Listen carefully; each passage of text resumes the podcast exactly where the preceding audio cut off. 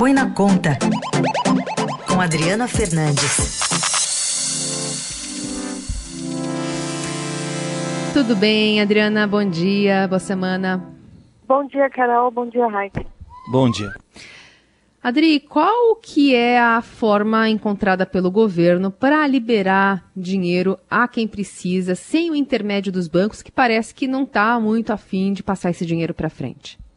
Pois é, Carol e Heisen, os bancos na crise, né, desde ela começou, eles não querem dar dinheiro novo, ou seja, eles não querem emprestar e nem alongar, renegociar as dívidas das empresas e das pessoas físicas com prazos mais longos.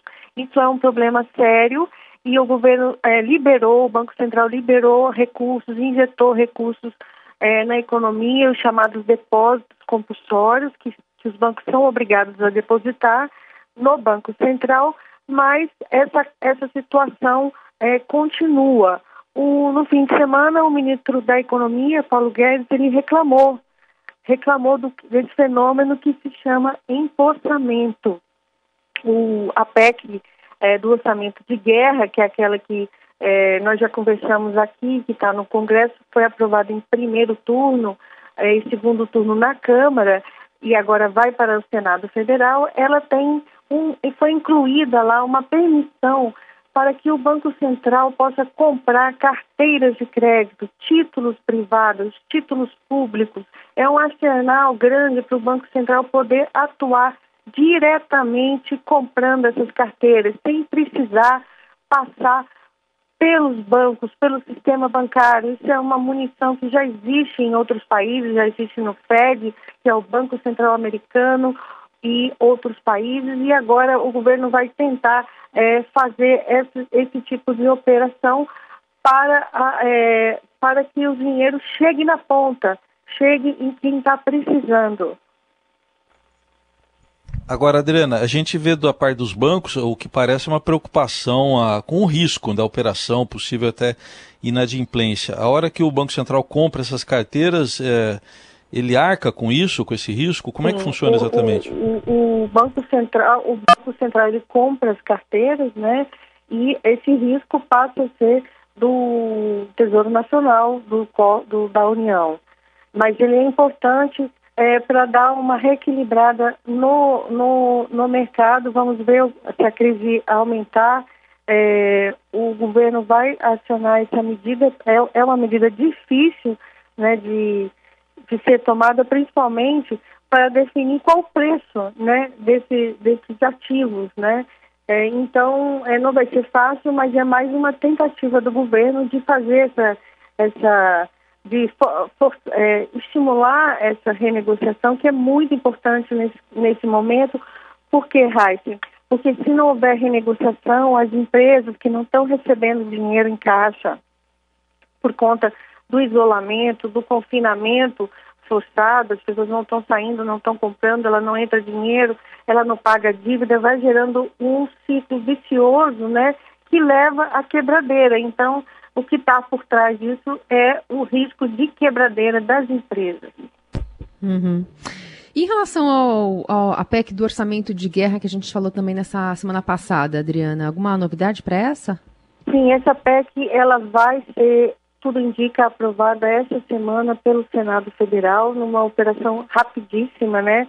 Ela foi começou a ser gestada tem duas semanas, tem um pouco mais de duas semanas. Foi uma ideia Há uma articulação do presidente da Câmara, Rodrigo Maia, que tem causado bastante ciúmes aí dentro do governo, mas o fato é que ela vai ser importante nesse momento por uma série de questões de regras fiscais, também essa mudança, é, essa, essa inclusão da, desse arsenal para o Banco Central e muitas outras medidas, né? É um marco, eu, eu acredito, na história da política fiscal brasileira. Ela só vai funcionar, esse orçamento paralelo só vai funcionar durante a calamidade, vai separar os gastos que são é, para a crise, né, para o enfrentamento da crise, gastos com saúde, gastos com auxílio ah, das empresas com, e com aquele auxílio emergencial, é, aquele de 600 reais, que o Congresso agora também quer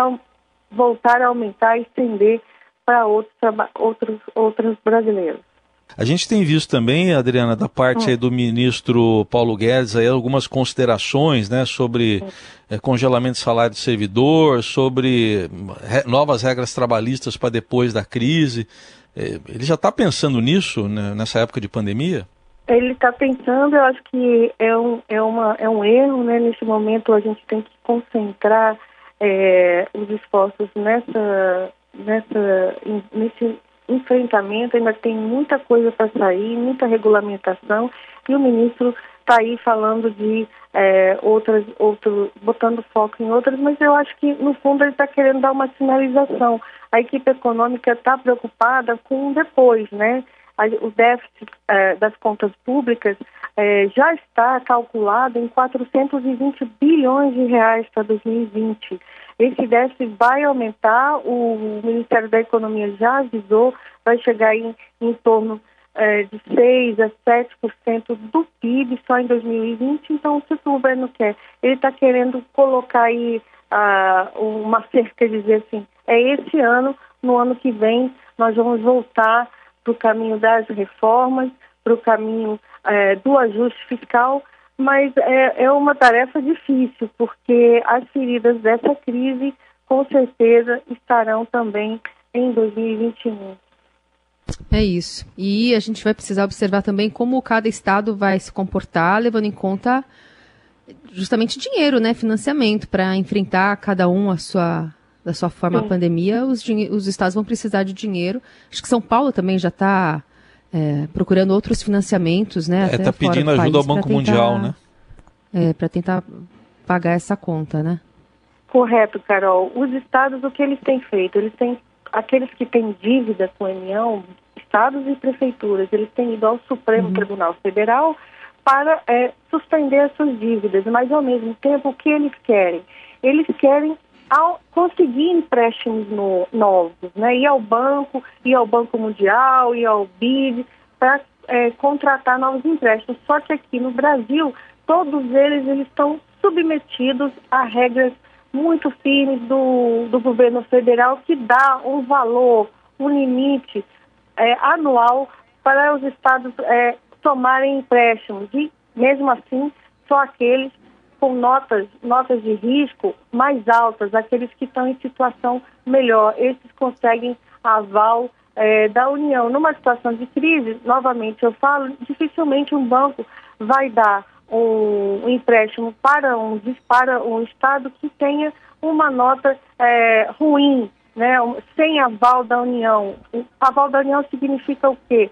Significa que se o Estado não pagar, a União vai honrar esse compromisso. O que os estados querem agora é mais espaço do governo federal para contrair esses empréstimos, mesmo sem, mesmo aqueles que têm notas baixas, notas que mostram uma, uma conta, é, uma situação financeira ruim, e como Rio de Janeiro, Minas Gerais, Rio Grande do Sul, e isso será um, um, um, um embate muito grande, principalmente essa semana, quando a Câmara dos Deputados vai votar o que tem sido chamado de Plano Mansueto, que é um plano de socorro aos estados e que está em negociação desde o ano passado. Muito bem, está aí a Adriana Fernandes, que volta a conversar conosco na quarta-feira aqui no Jornal Dourado. Obrigada, Adri, boa semana. Obrigado, boa, bom dia, Raíssa, bom dia, Carol.